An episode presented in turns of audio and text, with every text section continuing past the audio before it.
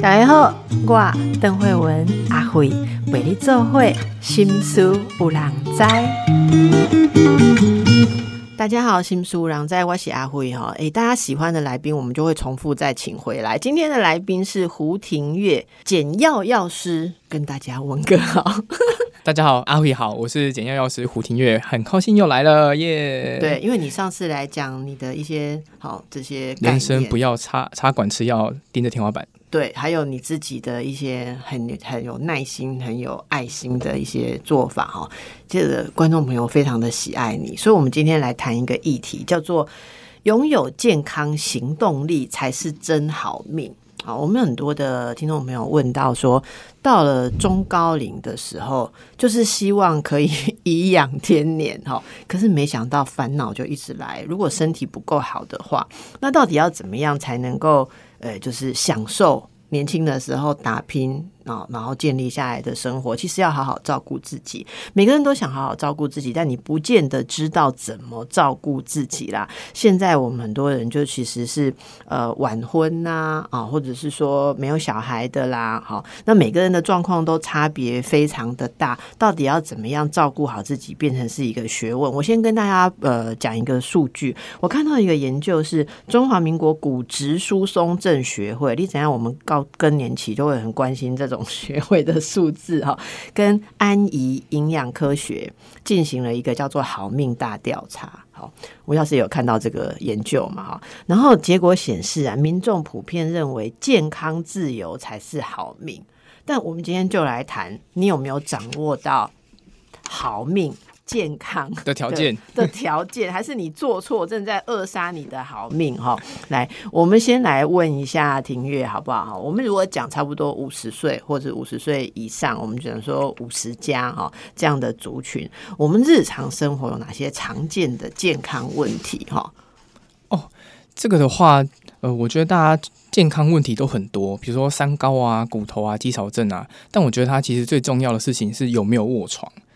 就是五十岁就卧床，对，而其实我们会去看医生会生病的啊，病跟年纪没有关系，是呃不是老人才会去医院，是病人才会去医院嘛。现在不是有说很多卧床疾病都年轻化嘛，所以搞不好六十岁、五十岁就会变成一个卧床的人。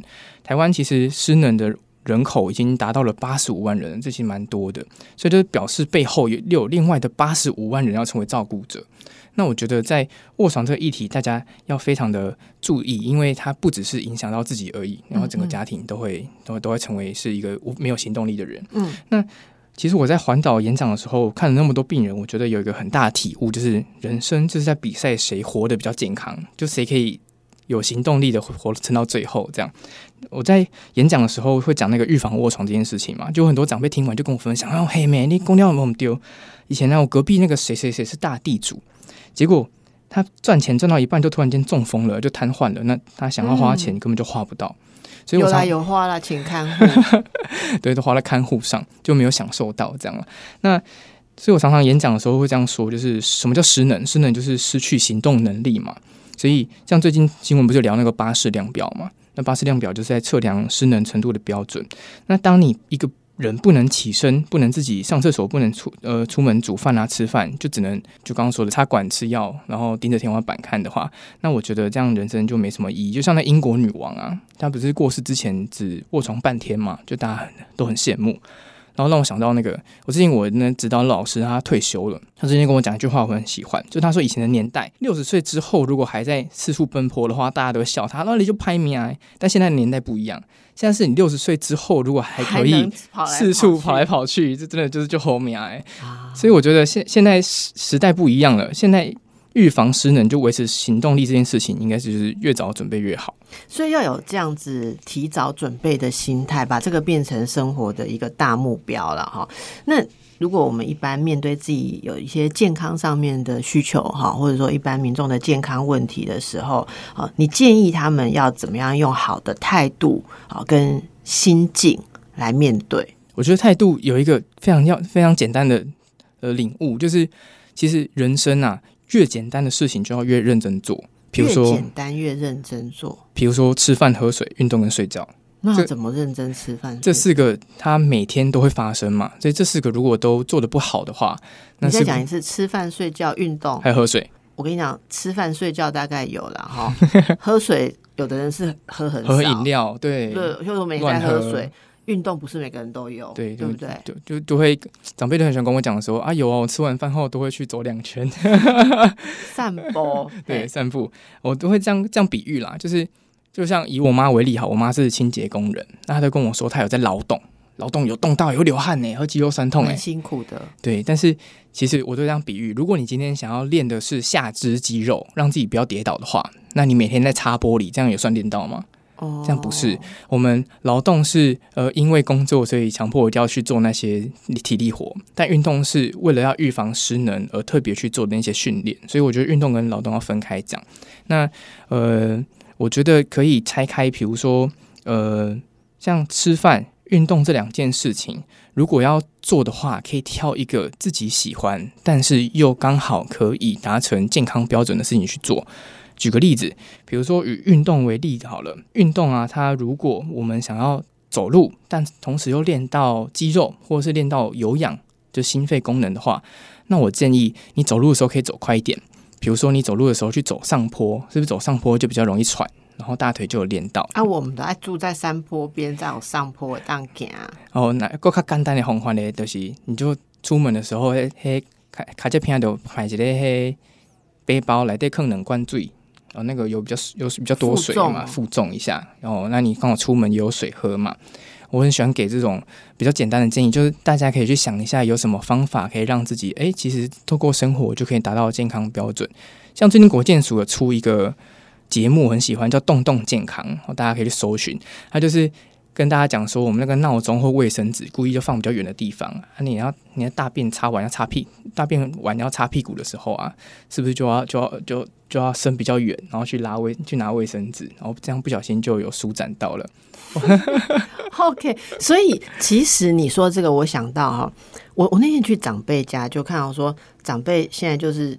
脚比较不是那么灵活，就他就弄一个有轮子的那个四层架，把所有他要用的东西都放在那个架子上，然后他就走到哪里，他就跟着他推。这这温暖，他就把那个那个推到他旁边，他都不用站起来拿东西、喝水、倒水、拿纸，什么都面子什么都不用站起来。其实这样是不好的，对不对？如果还能走的话，应该要放远一点，然后可以你刚刚说什么多动，这样可以。动起来，对，趁趁机运动到一下，就像我之前有看到医生讲的，他他说什么叫孝顺？现在孝顺有两个东西，第一个就是不爱做的时候叫爸妈不要做，就是有不爱做嘛，然后爸妈如果还可以的话，多站个五分钟没关系啦，而不爱做不要做。第二个孝顺就是碗不要让爸妈洗，就是他们好不容易有认知功能可以去学习，去去复习一下怎么样洗碗。像我们失智判断不是都会说，他如果忘记现在的一些家事，就门不会开呀。然后钥匙放在冰箱里面呐，然后碗突然忘怎么洗，然后泡泡都会洗不干净，你就会知道啊，他可能有失智初期。嗯，所以他他就这个医生就建议说，那能不能这些家事至少这些还不难嘛，就留给爸妈做这样子，这还是新一代的孝顺。新一代的孝顺是让爸妈做家事。哎，怎么办？让爸妈都一直在做家事。我们两个今天不知道会不会引起大家的问到，但是这个意思是说你是。有计划的来增加他的活动，对不对？好，那这个庭月，你你是药师嘛？哦，当然很多人都会来咨询你用药，然后很多人都生活中已经有在看病或用药。依你来看哦，你觉得这个中高龄的民众对未来的生活，对他们自己的生活，通常是有什么期待、什么目标？我觉得，诶，应该就是要留下健康的身体，让儿女有福气，可以孝顺他们嘛。就是，呃，就是健康是一般人，呃，比方说了哈，如果一般人今天要祈求什么，其实是是不是中高龄的人想的第一个事情，其实都是健康。对，呃，之前我看过那个康健杂志有做过调查，他就问说，哎，台湾人你要不要活到一百岁？一百岁？对，我也是，有点野心。然后很多人都会说不要，那他就去深入问了，为什么不要？然后因为可能会从九十岁躺到一百岁。对他说大家都会担心卧床很久啊，拖累了家人什么的，所以不要。但是又有另外一群人，他很期待一定要活到一百岁，因为他认为说我要好好的陪家人，我要分享我的经验，我要去出去当志工，付出我自己。那所以这个调查后面就有一个结论，它其实很有道理，就是如果我能健康的话。谁不会想要陪家人？谁不会想要去做公益？但如果我不能健康的话，我真的就不想要待这么久了。所以，就是健康行动力，就今天提的题目，我觉得它非常重要。那那你觉得有多少人真的有认真在追求这个目标，还不是只有在庙里拜拜的跟祈祷的时候讲而已？真的，你觉得有身体力行在打造这个健康到一百岁的目标的人多吗？根据我环岛演讲的经验，超级少。像那个好命行动力调查，它就是说有只有六成的人有达到呃呃六成的人没有达到饮食标准，然后有八成的人没有达到运动标准。六成的人没有达到饮食标准，八成的人没有达到运动标准。对，你你说的这个饮食标准是是什么标准？诶，就是那个国健署啊，比如说呃钙质不够，然后维生素 D 不够，然后蛋白质不够。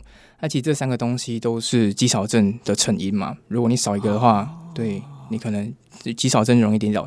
就像我阿嬷好了，我阿嬷其实在呃退休之后就很喜欢去外面捡回收啊，然后捡破烂，她觉得是运动，然后把那个捡破烂卖掉的钱再捐给慈济，这是她的他的习惯。就有一天，他就是在捡回收推推车的时候啊，不小心肌少症嘛，没有力了，手一滑，哇，往后一坐，然后结果他的脊椎就两三节叠在一起，哇，完蛋了，因为有骨质疏松又肌少症。后来我阿妈就卧床，我就真的亲眼看着我阿妈，就是两三年内就退化的非常超快，哇，真的就是那时候就让给我一个很大的感触，就是长辈不要跌倒。嗯嗯，而且不要骨质疏松啊，我觉得这最重要一件事情。好，那其实你刚刚讲的那个数字蛮惊人的，哎，就是六成的人没有达到饮食的标准。你你知道吗？我们每天出去看到餐厅都假日，你知道疫情过后假日都订的满满的，感觉很多人都吃的很好，但其实不好。有六成哦，我们觉得这样的这个调查，你看到有六成的人，你的饮食是没有达到这种可以健康行动力到老的，所以大家可以检查一下饮食。其实我现在有点紧张，我去仔细看一下，搞不好我也在那六成里面，我到底有没有达到？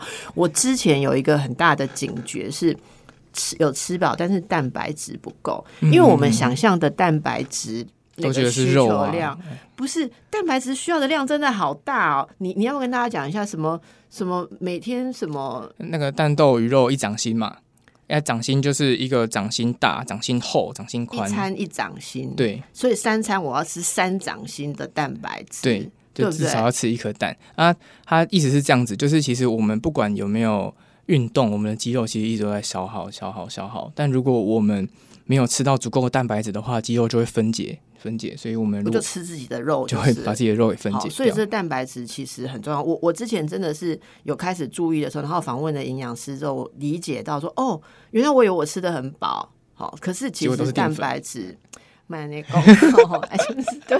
然后我我我，可是真的你要改变一个习惯，你要有决心哈。然后八成的人运动量不足，八成的人运动量不足，散步不算，好，劳动也不算，好像你刚刚讲的，呃，你你说手手部的运动跟腿的运动，你要全部都要照顾到哈。所以在这方面，大家可以感受一下，如果你年近五十啊，好中年，或者你更年轻，你看一下家里面的长辈们，到底他的生活未来会怎样？其实现在可以预知，很像有点，你可以先。先看到你的未来，就未来不用用水晶球看，好看你现在的吃什么、做什么，你怎么运动，还有你心态上有没有把这个当做一件重要的事。呃，我我觉得我想到那天我访问一个来宾，他说他每天都跑步，嗯，然后我就说哇，你真的爱跑步的人很好啊，哈，他说不是，我超讨厌跑步。但是因为他知道这是他的一个健康目标，跟他恒心毅力的一个锻炼，所以他很讨厌跑步，但是他每天都一定要把它跑掉，吼把那个那个量跑到。还有我们其实常常跟固定吃药这样，那个单位要到。单位要到，因为因为你这个东西一旦松散，我不知道庭月是不是这样，我自己的运动习惯也是一样。你如果一旦呃就是怠惰了，比方说之前一个礼拜两次，然后夏天的时候比较忙，你知道小孩放暑假，然后你就想说休降息个几个礼拜，休息个几个礼拜 就回不去了，你知道吗？你就会觉得哦，好轻松哦，我才不要一个礼拜去两次啊，或者怎样然后好不容易再把它抓回来，是需要一些决心的哦。所以大家想不想要有很好的行动力，赶快来检查一下刚刚说的这些啊！不知道你的饮食合不合格，可以上国健署，是不是？你刚刚说国健署，对，国健署我的餐盘，好，我的餐盘去看看你的餐盘，哈，不是你以为吃的很贵就是好，要健康才是好。提到我的餐盘，我有想到一个一个一个，我的餐盘里面有一句话，就是早晚一杯奶。我们等一下来告诉大家，好哦，这个建议。诶其实我对那个好命大调查 很有兴趣哦，我真的觉得很有趣，因为我我刚听到好命大调查这样子一个调查的时候，我会以为在调查说什么儿女成群呐，哈，然后钱赚多少啊？孙子多少多久回来一次啊？然后伴侣幸福指数。可是仔细一想，真的，如果我老了，我能够行动自如，我的后面啊嘛，我要怎么样都还有希望哈。那这个好命大调查，诶、其实里面有看到我们民众几大 NG 行为，就是对。等于在害自己的命 哦，害自己的好命。你来跟大家讲一下哦，台湾的我们一一般大众哦，有哪一些破坏自己好命的行为？我觉得喝饮料算第一个想到的吧。那还有钙质吃不够，像钙质真的，我们我们很多人钙质不够，对，像那个台湾的人，台湾人的骨头是亚洲最差的。我们的骨头是亚洲最差的，就是看那个调查有有发现说，哎、其实台湾人的骨头骨密度啊，像不管男性女性哦，都输日本、输韩国、输香港、输新加坡。哎、为什么啊？所以这就是、诶可能我们没有喝牛奶跟吃起司的习惯哦，哦，然后我们的海鲜吃比较少，我们的鱼、我们的猪肉是主食嘛。对，那就像海像钙质都会来自海鲜，来自乳制品，那这样我们都是比较缺乏的。哎、不好意思，海鲜里面有很多钙质哦。对啊，像举最暴力的例子海鲜不，是锌举举最暴力的例子，像那个小鱼干一定有，对不对？哦。对啊但我们都不会特别去吃小鱼干。对我们基本上就是以我们家庭主妇，我我的菜单就是问今天要猪肉、鸡肉还是牛肉，哇！然后然后其实有时候就会忘记海鲜这件事情嘛，然后我们如果爱喝咖啡、爱喝茶的话，钙质也会被呃那些什么茶碱啊流失掉。好，所以我们的骨头，大家要知道一件事。我们的国安危机不止小孩少，我们骨密度是亚洲最差。最差诶，盖两修爬其实我们的骨头一下就断掉，这样不行。所以我们这个钙质不够，还有我们刚刚讲到蛋白质，对也是我们容易忽略的东西嘛。哈还有维生素 D，维生素 D 是因为我们不晒太阳吗？我们会晒太阳，但我们会擦防防晒或者是撑阳伞。诶因为皮肤科医师说不能不擦、啊。对，刚好我们的纬度是一个不太适合晒太阳的地方，像德国、哦他们那边冷的要命，就觉得想要晒个太阳，啊他们就够了，但我们就没办法做到这件事情。所以我如果涂了防晒再出去晒的，其实就没什么效果了。那现在很多人会说要补充维生素 D 呀、吃的有效吗？也可以补充用用那个保健食品的方法，那也可以用海鲜里面也是有，就是我们看我们去吃海鲜吃太少了吼，对你，你今天这样讲，我晚上马上就，我中午有吃鱼，哈晚上吃鱼。我中午有吃鱼跟那个怎么讲牡蛎，这样、啊这样好好好好好。那其实呢，这个如果我们要除值自己的行动力，刚才讲的这些东西就要补充，对不对？好，那你可以告诉大家一些建议嘛？怎么有效的来补充你刚刚讲的缺乏这个东西？我讲一些比较具体的，好，比如说，呃，很多人他乳糖不耐症，好了，那我觉得可以试验看起司哦，或用奶粉，因为它里面的乳糖就是比较少的，奶粉的乳糖比较少，对比什么少？比鲜奶比比鲜奶少。然后像那个优酪乳啊，它的乳糖也是比较少，因为发酵的过程中乳糖已经被细菌吃掉了。所以如果大家担心拉肚子的话，我觉得不要选鲜奶就好了。它哎、其实你刚刚讲的台湾没有，大家没有像日本人或什么喝那么多，像美国人喝那么多鲜奶。我我自己觉得，我周边很多人喝牛奶是会有一些拉肚子的情况，就喝鲜奶，所以你说喝奶粉有可能会好一点，大家可以尝试看看哦，这是一个新的概念。嗯再来的话，我觉得加一点黑芝麻也不错。牛奶、奶粉、其实跟黑芝麻，那它里面都有蛮多单位的钙质。嗯，那国健署有说我们一天要吃一千毫克的钙质嘛，一千毫克哦，但是我们通常只有达标一半而已，所以还欠多少？还欠五百，对不对？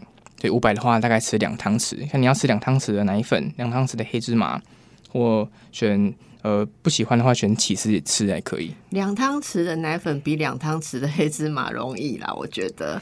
对，而且呃，如果我们刚刚有提到蛋白质、维生素 D 跟钙质同时要一起补充的话，那只三个同时达标的只有奶粉这个选项。哦，像芝麻里面就没有蛋白质嘛。OK OK 啊，所以这个就是，那你会建议说，这样说起来，我们其实每天早晚都可以喝一下牛奶了。早晚一杯奶，我觉得现在可以用一点变化型，就是像台湾人比较比较聪明嘛，我们是美食王国。我觉得如果你呃胃口不好的话，你可以直接奶粉就撒黑芝麻，这样可能就比较好喝一点。奶粉撒黑芝麻，那如果是一个就是有些老人家，他如果吃一些药，可能口水比较少，对不对？那我觉得可以热粥，热粥配奶粉，就你哎、这我没试过哎、对，然热粥怎么配奶粉？就直接奶粉撒上去，就一汤匙。牛奶粥这样子对哦、，牛奶粥，然后也可以，如果你真的有觉得像我很多演讲的听众会觉得说自己的那个早餐的纤维不够，比如说没吃到菜，对不对？那我会推荐他高纤无糖豆浆，然后撒那个奶粉，OK，也可以这样泡。好，所以这些都是庭月的秘方。对，可以试看看啦你。一天喝多好喝就喝少牛奶？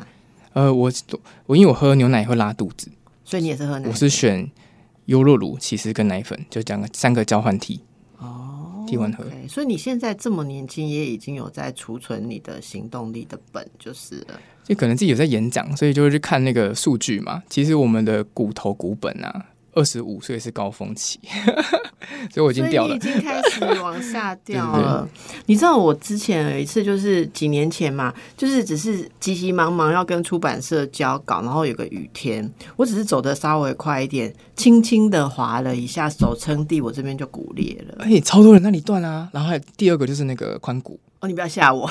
但是我从那时候开始意识到，虽然我还没有更年期，哦可是我发现奇怪，怎么这样撑一下这里就骨裂了？然后后来我们，我记得那时候啊，我访问那个什么《熟女养成记》的作者啊，哈，然后他就在讲说，其实其实中年妇女聚在一起聊天呐、骨骨裂，骨裂就是一个好话题，这样子很多人都有共同的经 Oh 验！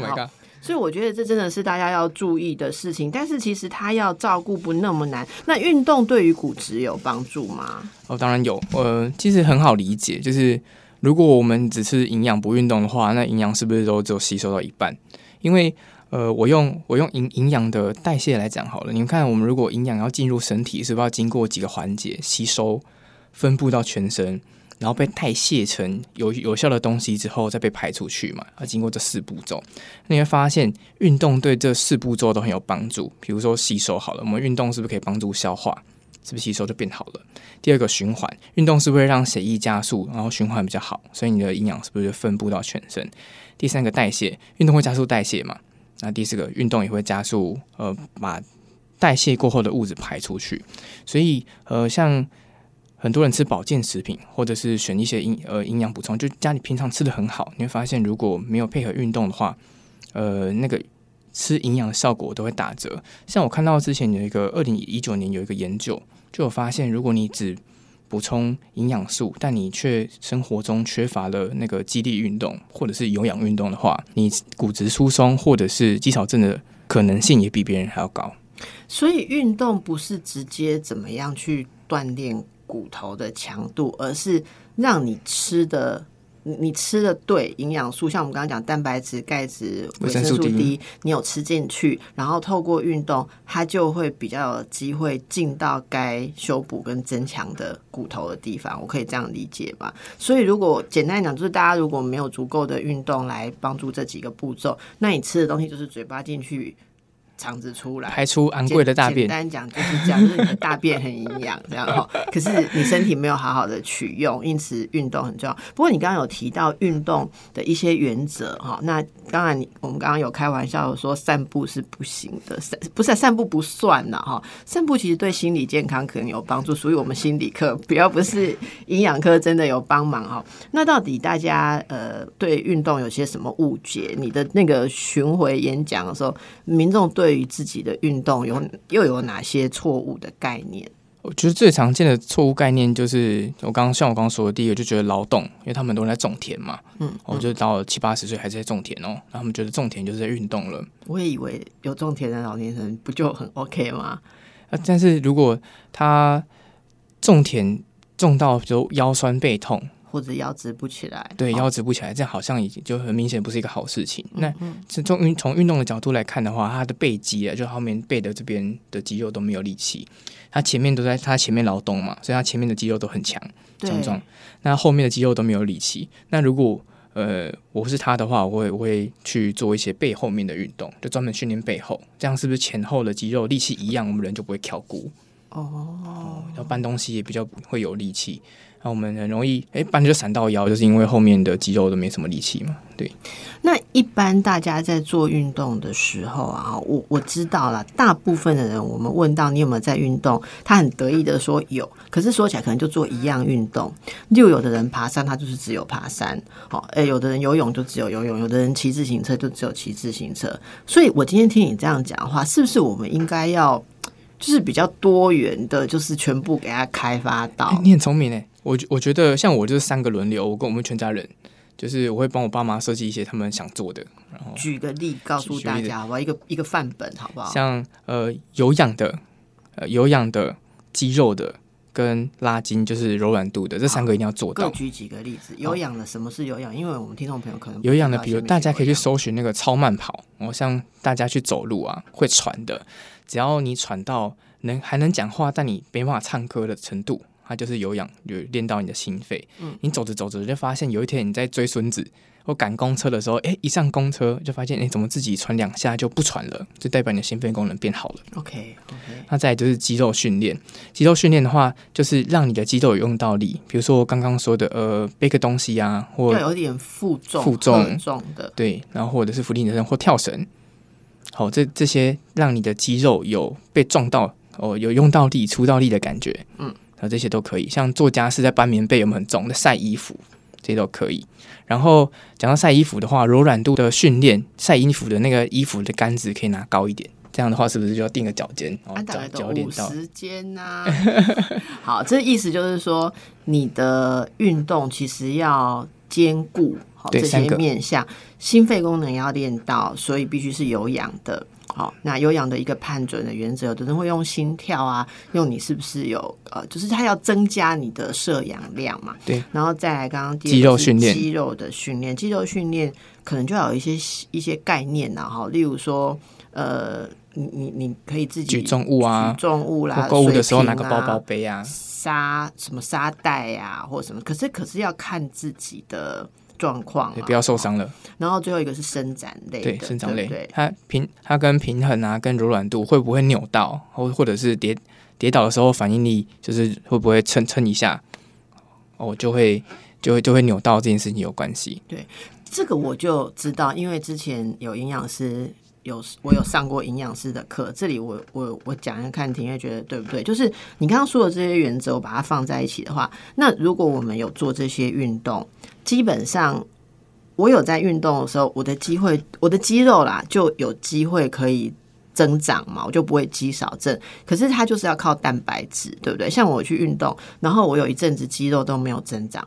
教练就跟我说：“哎，如果你运动量够，你就是就是我刚刚讲，我很惊讶的发现我吃的蛋白质不够嘛，哈，那个真的比你想象的多。大家可以也让气化嘛，你真的真的 真的，一般人没有吃到那么多蛋白质啊，因为我们都会一根大鸡腿这样，我们可能我们可能都会用用淀粉类来补足那个热量哈。但是你真的吃到足够的蛋白质，你有运动，你的肌肉才能够克服肌少症嘛。”啊，你我们刚刚讲的这些东西，你都不能只做半套啦，因为庭月刚刚有告诉大家，如果你做了运动，然后你蛋白质不够，你就吃自己的肉嘛，对你就把它消耗掉，其实还是不 OK 啦，对不对？因为你做有氧或什么，你要消耗能量，那你营养跟运动要双管齐下。诀窍就是七分吃，三分运动才会健康。七分吃三分用，听起来好美好啊。我们都喜欢多一点再吃，但是这是一个平衡。那大家可能要看自己的状况，而且还是要提醒大家，如果你本来的状况你已经是骨质疏松。你还是要先做一些评估或某种补足，要不然你运动当中一跌你又骨折，你一骨折你就六个月不能运动啊，你就流失肌肉就掉了。所以你有没有觉得这些是环环相扣的哈？所以大家 真的，我觉得这是中老年很重要的一个大功课哈，要全面的给它规划起来。嗯，好，那大家不要像阿辉的刚刚刚直接在讲哈，我们下班也是有去运动啦。我们以后就会一边走一边录音，一个是。因为我们刚刚讲了吃跟运动嘛，吃运你说运动，你刚刚有讲睡觉，对，喝水跟睡觉，喝喝水反正是一定要喝的啦，这个没有什么好讲，你就是喝给他喝到够就是啊，喝水不要喝奇奇怪怪的，喝到尿变得透明的，好，不要喝奇奇怪怪的饮料。啊。睡眠这件事很复杂，对啊，睡不好，好想要好好睡啊，睡不好 骨质也会流失哦。对，有看到研究说，如果你是一个长期失眠的人，甚至你每天的睡眠长度不到四小时，也会变得骨质疏松的。不到四小时也有点惨吧？对，这样好好难。一天睡几小时？结婚之后好像变短了，没有啦，大概 六七小时。OK，六七小时啊。那我们一天要睡到多少才够？平均大概七到八都可以，而且要看睡眠的品质、睡眠的效率，对不对？我一直做梦好像很累。哦，对，所以这个睡眠啊，为什么睡不好骨质会流失呢？其实钙跟呃褪黑激素有关系。哦，OK，对啊，制造我们放放松情绪的荷尔蒙啊，钙也跟放松神经有关系。嗯，像呃蛮多。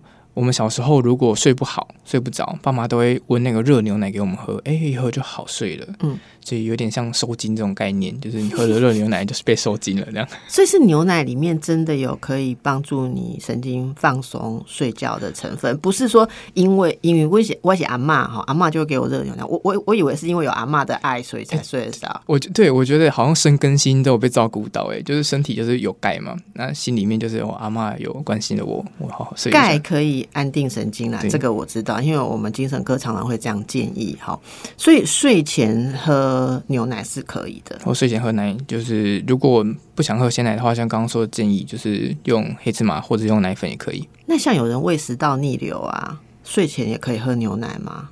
还是有什么替代的方法？替代的方法，我现在我觉得不知道可不可行。也许黑芝麻干吃，或者是奶粉干吃，搞就蛮酷的。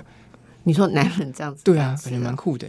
哎，为什么不把奶粉做成奶粉饼或者是怎么样？不是可以羊乳片吗？哎，对对对，类似小朋友不是会吃这样吗？等下我们就来开发。所以我觉得大家可以对大家可以 感受一下哦。那不过我这个倒是有一个呃，我自己专科比较知道的事情了哈，就是你刚刚讲的钙质、蛋白质哈这些东西，它的量跟在身体里面分布的状况，其实是跟你的自律神经稳定、跟你的睡眠习惯是有关系。那有一些新的研究说，呃，这些跟那个褪黑激素的生成也有关。好像是我之前有看到说，其实。蛋白质跟褪黑激素彼此还是有一些，就是褪黑激素的生成，你还是要有足够的蛋白质哈。所以反正大家就是，我就是真的，我我理解到蛋白质原来那么的重要，是一个很震撼的事情。所以大家好好去算一下哦，你到底要吃多少。然后最后，其实我说想跟庭月聊一个，就是我们你知道，以前的人觉得五十岁以上就是就是在养老，现在就不是。你看，像我五十几岁。我的小孩才八岁，现在这种人很多。我我以前觉得我很特别，可是你知道，我有时候会不敢、不太敢去那个小孩的家长会，想说人家会不会以为我是阿妈？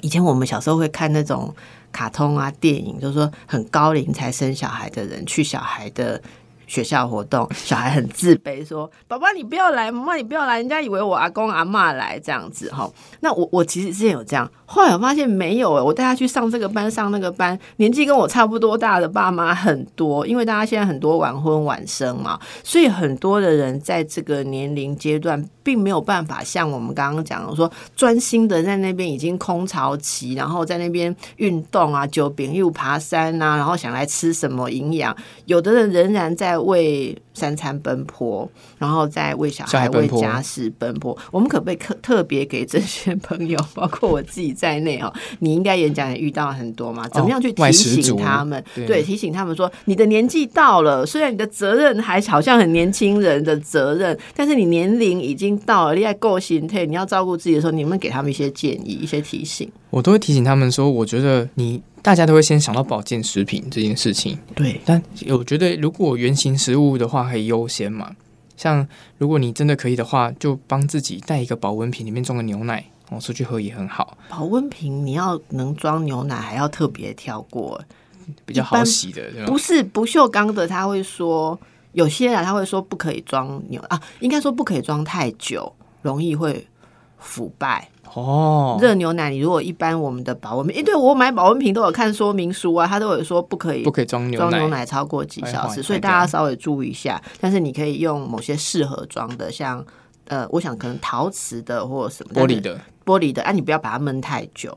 还有一个方法是，我我我自己是这样，奶粉带着。然后像我们出来办公室什么，我们电台都有饮水机嘛。对，就就喝的时候自己泡。就很像以前带 baby 出门的时候，我们不是就是把奶粉带好在那个瓶子里，然后出去的时候现场冲起来喝，这样子你就可以做到。所以如果你要加班或什么的话，哈，就是这是一个。还有呢？